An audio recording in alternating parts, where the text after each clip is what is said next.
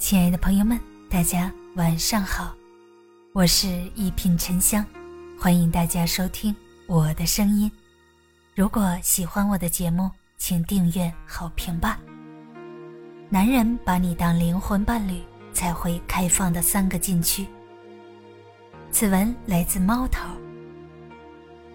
路遥在《平凡的世界》里说：“无论精神多么独立的人。”感情却总是在寻找一种依附，寻找一种归宿。这种心灵的归宿，说的就是灵魂伴侣。我之前写过灵魂伴侣的特征。灵魂伴侣就像一道光，在终日忙碌的生活里闪耀着。和他在一起，是比和朋友甚至伴侣都要放松的存在。之前我听说灵魂伴侣。就像听天书一样，我不相信，也没见过。现在我有点知道那种感觉了。这是一种特别的缘分，它给了你其他人没有的偏爱。如果有人把以下三个禁区向你打开，说明他是把你视作灵魂伴侣，通向他内心的桥。不介意在你面前袒露没用的一面。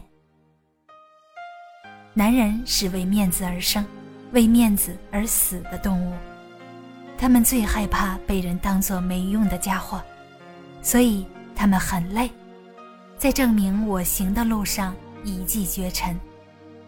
要男人摘下身上的尖刺，露出内心最柔软的一面，在大多数人看来完全不可能的事情，在灵魂伴侣那里却很正常。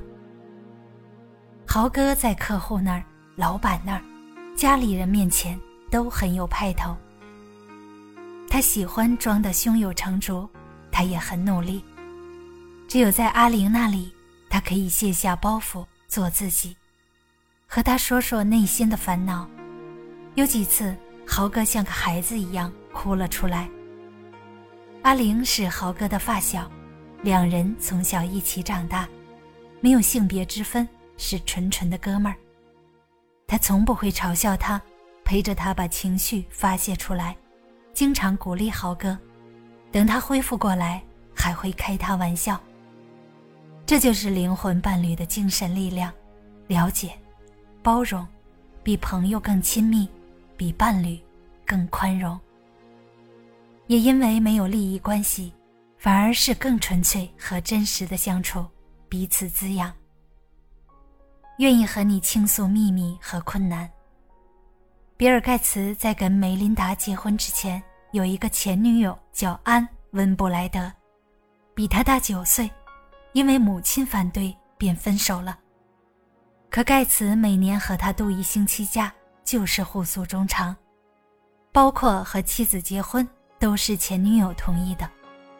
这俩就是精神伴侣的典范。你在我面前。不必装逼，我在你面前没有防备，彼此畅所欲言，秘密共享。我第一次知道他俩这事儿的时候，都惊呆了。果然，后来梅琳达提出盖茨离婚，理由倒不是这个，她说和盖茨的婚姻太煎熬。据说盖茨的大事都会和安商量，他们的关系比伴侣更近，而且。互相依赖。精神伴侣和红颜知己还不一样，知己有些暧昧的成分，精神伴侣更多的是灵魂层面的交流，没有利益交换和世俗的偏见，允许你随意吐槽还不生气。在男人的世界，他们不会像女性那样家长里短或者抱怨牢骚，这是无意义和没必要的。比起和人吐槽生活的烦恼，他们更倾向于夜深人静自己消化，或者抽根烟、喝顿酒来化解。男人不喜欢有人和自己喋喋不休地诉说烦恼，可有人就是会打破他们的习惯。李总和丹丹原来是同学，上学的时候交流也不算多，毕业之后还偶尔保持联系。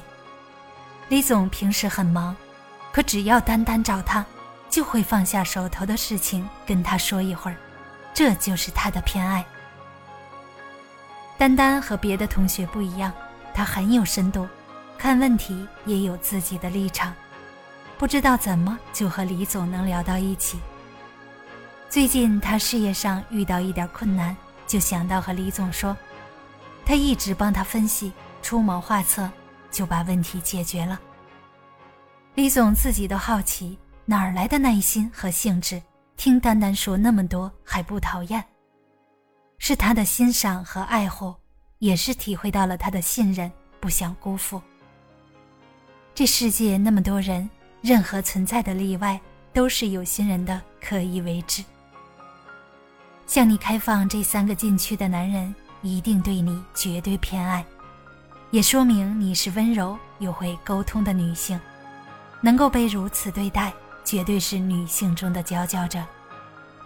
灵魂伴侣可遇不可求，有的话就是中彩票，要记得珍惜。大家好，我是一品沉香。祝你晚安，好眠，咱们下期节目见。